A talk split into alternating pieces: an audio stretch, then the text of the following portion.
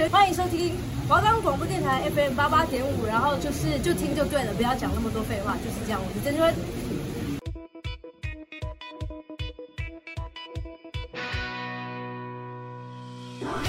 带你领略电影的世界，带你深入导演的心里，让你不止再次爱上经典电影，也让你忍不住想再看一百遍。推荐给你好看的电影，终结你的片荒。我是金奇，我是张俊凯，就让我们开始今天的华冈放映社。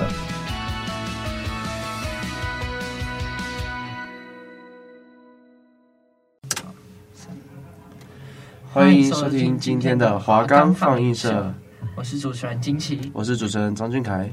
那我们今天要聊的电影是《玩命直播》。那这部电影呢，是在二零一六年上映的美国惊悚片。它呢是改编自珍妮莱恩所著作的小说《试胆任务》。它导演是由亨利乔斯特及艾瑞尔舒曼执导。演员的部分呢，则有艾玛罗伯兹，还有戴夫法兰科，还有艾米丽米德，还有迈尔斯海瑟、机关枪凯利。莫利耶·路易斯等等的很多的大咖演员。接下来，让我们进入剧情介绍的部分。女主角是个平凡不起眼的高中女生啊，她因为受到好友的刺激啊，还有好奇心，啊，鼓起勇气参加了网络的直播试胆任务。啊，在这个试胆任务中，有想赚钱和获取知名度的玩家，以及付钱观看、负责给玩家任务的粉丝。玩家依照指令执行任务，只要闯关就能够获得奖金。女主角呢，在执行任务的过程中遇到了帅气的男主角，两个人呢就开始有一些暧昧情愫啊。然后随着任务的发展啊，两个人就渐渐的走到一起。女主角也深陷游戏之中，但是呢，却发现这个游戏慢慢走下去，每一步都变得不再只是游戏，而是攸关生死的赌局。她现在想逃也逃不掉，想躲也躲不开。他是想要放着不玩了也都不行。那其实这个直播试胆任务啊，它没有没有真心话，那它只有大冒险。所以呢，就是试胆任务的话，就是决定你的生死啊。那这场全球性的网络实境游戏啊，任何人你在登录的时候都可以选择玩家跟观赏者的身份。游戏内容呢，就是很像真心话大冒险，但是你只有大冒险可以选择。玩家呢，你只能按照游戏发给你的指令去执行，达成任务呢就能获得奖金。那随着关卡逐渐的提高，会吸引更多的人，就是付费然后追踪你看，追踪你然后做任务，那你的奖金当然也会越多。可是你的任务也会相对比较困难。那玩家甚至可以借由粉丝的按赞率啊和任务的排名。被热热烈的讨论，成为网络的名人。男女主角呢，在游戏的过程中配对在一起，然后呢，两个人就开始一起闯关。受到关注的女主角呢，也越来越享受这种知名的感觉。她呢，已经深陷在游戏中了。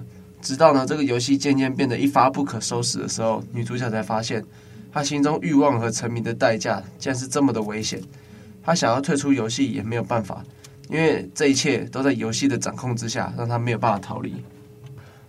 男女主角呢，在游戏的过程中接到了非常多的挑战任务，像是让男主角蒙眼骑摩托车，女主角在后面指挥他，或者是两个人要去高级的服饰店偷穿他们的衣服出来，或者是在两个房子中间呢，用梯子搭成一座独木桥，并且走过去。而在随着任务的过程中呢，很多人。挑战了他们挑战过的任务，并且都失败了，这让男女主角感到非常的觉得非常的恐慌，想要脱离这个游戏，但却脱离不了。于是他们就下定决心了，想要击败这个游戏。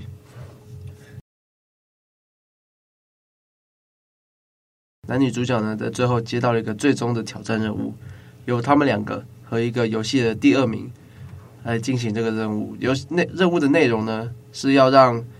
三个人对对方开枪，谁先开枪，谁就完成了这个任务。而女主角和那个游戏的第二名早就商量好，设了一个局。他先让游戏的第二名用空包弹打他，让大家以为他死了。之后呢，在所有人在观看女主角死掉直播的时候呢，让他一个骇客的朋友去将所有粉丝的真实身份公开在网络上，让那些粉丝呢全部都因为害怕畏惧而退出游戏绝命直播的平台，借此呢让绝命直播没有任何一个粉丝，以此来击败这个直播游戏。就其实电影里面的内容啊，他也讲到现实生活中很多素人啊，想要透过直播或是 YouTube，就是自让自己变成网红，让大家知道，然后赚钱。就是说实在，大家都是为了钱嘛。那很多人想要为了就是借由这些名利啊，可以进军演艺圈什么之类的，但其实好像也没有想象中的那么容易。就像《玩命直播》里面，它发生它的剧情内容。就是观众也可以控制你可以干嘛，其实一切都是就是普通的人观众啊，决定你未来的走向、未来的内容什么的。嗯，游戏中啊，电影中他提到的许多的东西，就是跟现实生活是很像的。因为那些直播主做那么多事情是为了什么？就是为了讨粉丝开心嘛。粉丝开心，粉丝人数就多，多的话，那名利就是会随之而来，而名利呢，一定是伴随着金钱嘛。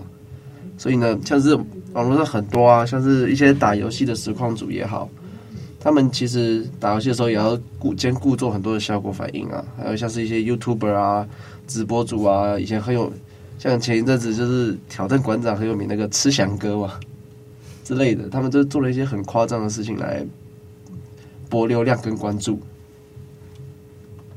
嗯，因为你想要一些名气啊，或者是金钱的时候，你一定要拿出一些东西去交换。像是直播平台的话呢，电影里面用的手法可能是他们是用一些他们的人身安全或者是性命去交换这些，而因为它是比较夸张的手法，在现实世界你可能就是用一些嗯形象啊，或者是你的风评啊，去对这些进行交换而已。那其实像电影里面，他有提到一些酸民的文化。就其实，当主角们在做一些危险事情的时候，当他们犹豫不决、不敢去做的时候，总会有一些酸民跳出来说：“啊，你就是不敢啊什么的。”那其实像现实生活中有很多酸民、键盘杀手，就只会在键盘后面打字啊，不敢出来面对什么的，就有可能因为这些事情，很多直播主都做不下去啊，或甚至有了自杀的念头，或是有得了忧郁症啊什么的。在有在电影里面啊，他还有提到这个直播里面呢，有玩家跟观赏者嘛，但其实还有另外一种身份，便是囚犯。当你呢尝试报警，去让大家没有有有呃绝命直播这个平台可以继续观赏直播的时候呢，那个人的身份就会变成囚犯。你的人生啊，不管是你自己啊，还是你的亲朋好友，都会遭到攻击。其实这和我们现实世界也很相似啦，因为像是。你今天做了一些不好的事情，在网络上被大家知道了，那么大家想要攻击你的时候，便会把你的家人啊、亲朋好友，还有你的过去什么的，全部挖出来对你进行攻击。啊，像是就是前前几天的那个，在国道上面、快速道路上面逼车啊，让人家摔车，或是逼车，然后让人家肇逃，肇逃之后，然后在网络上被人家 PO 上网，PO 上你的车牌什么的，当。这些被抽出来之后，其实你的资料就会被一些乡民啊、网络上的人全部找出来，连你在哪里工作啊、你的电话，然后你的住址，什么都会被找出来。那其实这个网络上是很透明的，所以其实乡民的话，就算躲在电脑后面，你也可能哪一天惹到了某个骇客或是电脑很厉害的人，他就也会把你的资料全部找出来，然后造成你。人身上的安全啊，或是对你做一些威胁什么之类的，其实这也是网络不好的一个地方啊。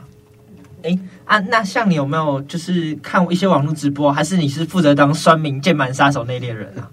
没有啦，没有那么偏激啦。就是我自己以前蛮宅的，我是游戏重度玩家，所以当然是有在看一些直播的习惯。像是我自己很爱打游戏嘛，所以以前最常看就是英雄联盟的游戏直播啊。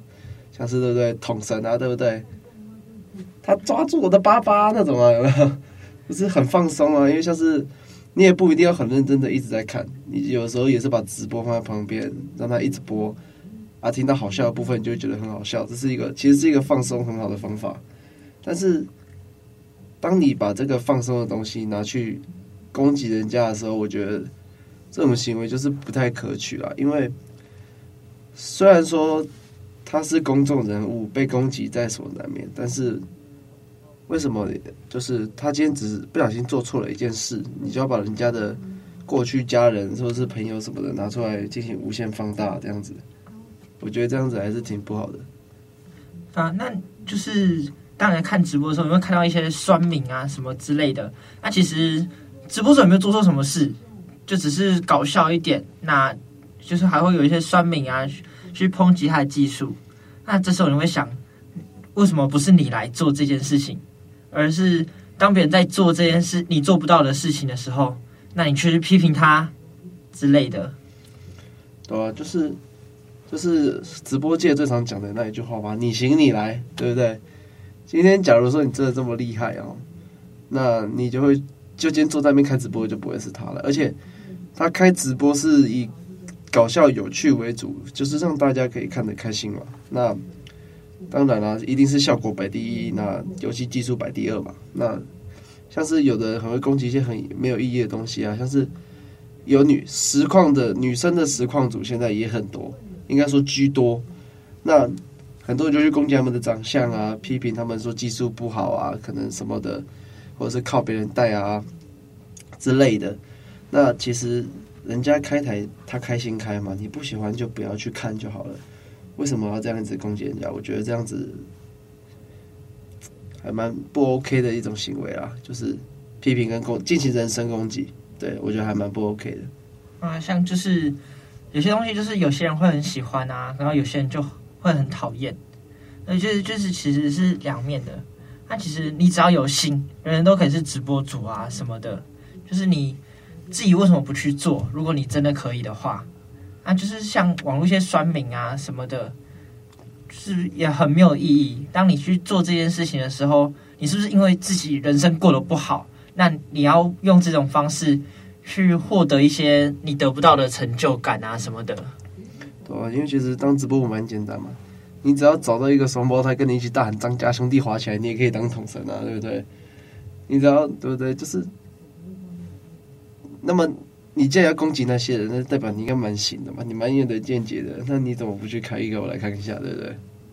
对，像是在电影的最后啊，女主角他们准备要对游戏进行挑战，要把它击倒的时候呢，那个游戏中的第二名用空包弹开枪把女主角射死，而在当下呢，在开枪之前，所有人都是在鼓励他们赶快开枪，赶快开枪。然后呢，真的当那个人开枪下去的那个瞬间，所有人都呆住，网络上所有的粉丝都不再讲话，而女主角就是直接应声倒地。就在那一刻啊，其实那些所有人，所有的人都是让女主角失去生命的共犯。就是很像是今天我们在现实社会嘛，那你朋友要去找另外一群人吵架的时候，你跟着去了，那他们动手了，哪怕你今天在旁边你没有看，你就是只是呆呆的看着，你没有动手，你依然也是共犯啊，就是因为你默许他们这种行为嘛。我觉得这现在网络上很糟糕的一个文化，就是他们默许大家去欺负欺凌这个人，但是却袖手旁观。就其实你说明那些人啊，在讲这些话的时候，那你有没有想过，直播主或是一些 YouTuber 他背后所付出的一些努力？就其实直播也不是那么好做，那 YouTube 也不是那么好当。你要有一些想法、一些题材啊什么的，就是你有没有想过，其实他没也不是那么容易就可以当上那个位置。当你现在出名了。你要面对一些舆论的压力啊，什么之类的，你也不也不是很好过啦。对啊，其实有东西的直播主真的是没那么好当，因为他每天都要想一些新的题材啊，或者是一些新的内容啊，给他的观众们，因为这样才能保持观众的新鲜感嘛。其实很多人都说直播主很好赚啊，什么躺着赚赚的很多，那他们付出的一些努力，难道就？不值得这些钱吗？因为其实讲直播讲到最后，就是最庸俗的，就是会讲到钱嘛。那你们说他赚得多，那他这个是一个持久的行业嘛？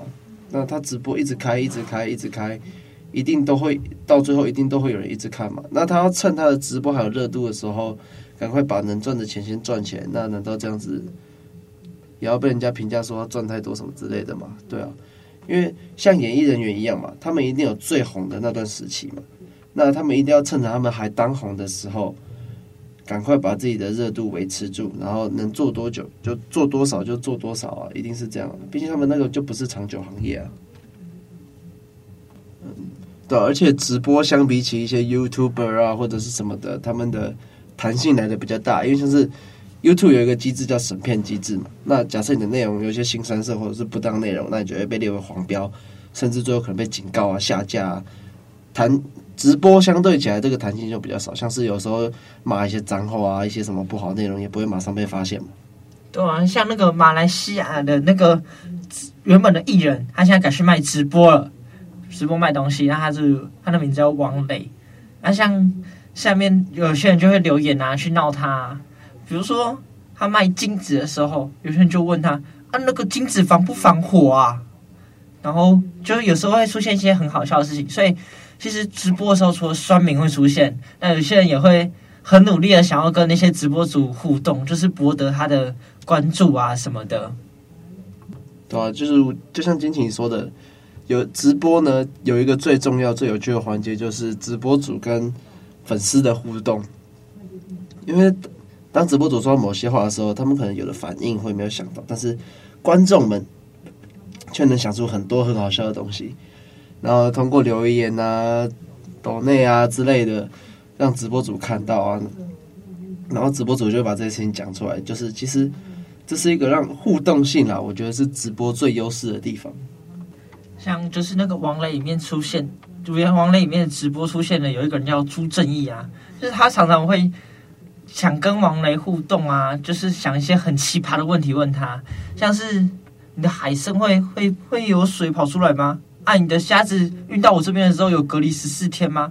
什么之类的，就是想要博得一些关注啊，搞笑什么之类的啊。有时候也会引发一些直播主很好笑的回应啊。那、啊、可能他会说哔哔哔，朱正义到底在干什么东西？什么之类的。欸、我没有消音哦，我没有消音哦。对啊，就是消音消音不可以讲。对，我没有消音哦。累了。其实，在现代这个网络那么发达的社会啊，直播平台也非常的多元。其实你只要有心准备，有想要的话，其实大家都可以当直播主，就是已经不分性别、不分年龄段了。像是前阵子很，就是到现在还是很红的《木曜4超文》嘛，它是一个直播节目嘛。像里面有台智源台哥，你看他这把年纪了，对不对？还能主持一个这么前卫的直播节目，我觉得他真的是非常厉害的一个艺人。哎、欸，对啊，你看，近期其实像我们现在是直播主啊，我们这个，我们广播，我们广播平常大家都要开直播啊，对不对？啊，你自己当个，你自己这样子当一个直播主，你有没有什么一些心得感想？就是直播主也不是这么容易的啊，在你要直播之前，你需要做一些准备啊，准备你今天要直播什么，但不可以直播到一半，突然你自己就没有内容去跟人家一起直播什么的，那。顺便宣传一下这个电台嘛，我们每一天都会有直播，对啊，宣传一下自己的节目啊。我是每天晚上八点到八点半，我是晚安华冈，对啊，那像每天晚上七点到七点半的时候，都有一个新闻七点钟啊，跟大家一起聊聊新闻的议题啊、话题，那还有来宾啊，可以跟我们一起讨论这些话题。那 YouTube 上面也可以留言，看你们想要听什么内容啊，都可以。不做不知道，你做才知道很痛苦。你看，比如那些直播主随便一开直播就好几个小时嘛。我上次想半个小时的内容，我整个人差点跪下来。啊，因为如果你不打游戏，你只是要跟人家聊天，你看你可以做什么内容？你可以想到什么主题啊？然后可以跟人家聊那么久的时间，或是找一些来宾啊来跟你们聊。对啊，你看，都牵扯到找来宾啊，或者是你要想一些内容就。其实我们真的，当我们自己在做，我们才知道原来他幕后是要准备这么多东西，才能呈现那种表演给大家看的。对啊，其实就是他也不是那么容易就可以去做的。那我们现在大家相信大家也听得有点累了，那我们现在再进一段音乐，让大家休息一下。对啊，回来之后呢，让我们来听一下我们的心得感想。不要回来马上走开啊，不是，不要走开，马上回来。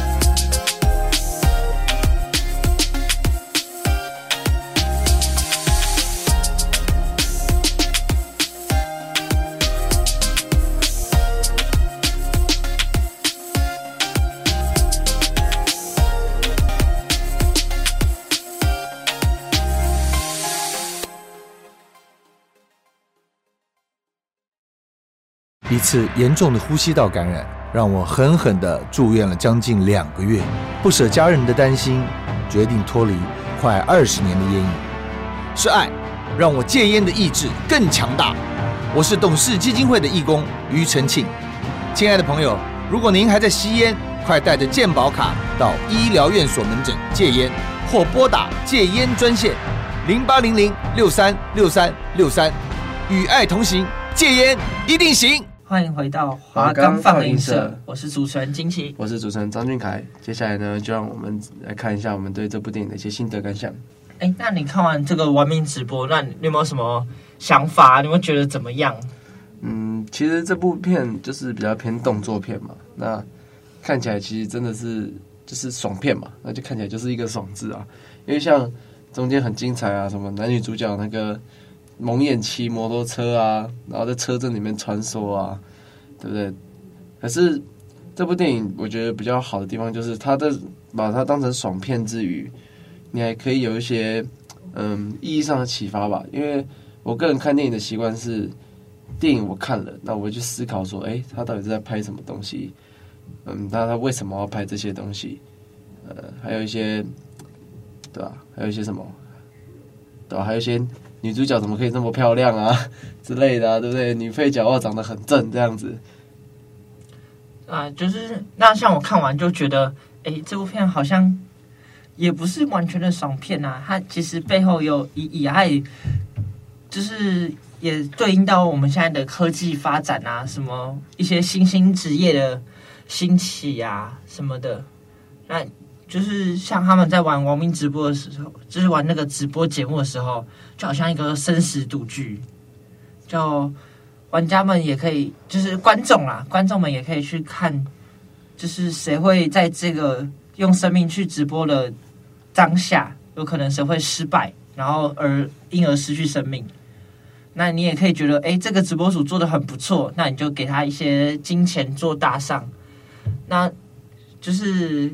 当你在看这部电影的时候，你有没有觉得，就是你为了在你当网红的时候，就你为了证明自己的人气，那在键盘下粉丝集体起哄的情况下，那你忽视了自己的生命安全啊什么的，那你觉得这样很值得吗？或者是当你爆红之后，那你也产生出了一些脱序的，当你做一些脱序行为，你就会被无限的放大，那也会有出现一些负面的问题，那。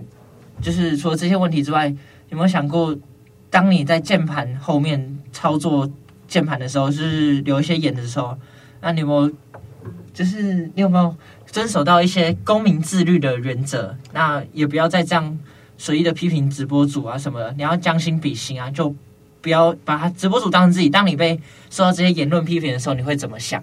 嗯，像我自己其实有几个朋友在做直播主的部分啊。那游戏直播、唱歌直播都有。那当然批评他们的人一定不少啊。那他们最后就是他们给我的态度，我觉得都很很正确。他们就说啊，他们批评我，然后怎么样？嗯，他说他们开直播呢，是为了喜欢他们的人而开啦。对，然后他们在他们自己的直播上也常讲啊，你们凭什么去批评别人？对吧？因为。网络上的言论其实很多哈，现在有些人都觉得不用负责，但是其实 网络上被告的还是不少啊。像我们之前就有同学去告人啊，对啊，就是像你打游戏的时候，你随便他玩的太烂，那你骂他，他也可以去警局告你。所以其实这些言论你还是查得到是你，你是谁，也不是完全匿名的。所以其实你也不要去做伤害其他人的事情啊。对啊，像很多直播平台，你一定是先登录了，你才有办法去留言嘛。那你都登录了，那谁不知道你是谁？想查一定查得到。所以我觉得一些就是不管场合啊，我们还是要一些自律啊，或者是尊重他人这样子的一些行为。欢迎收听本周的华冈放映社，我们下周见。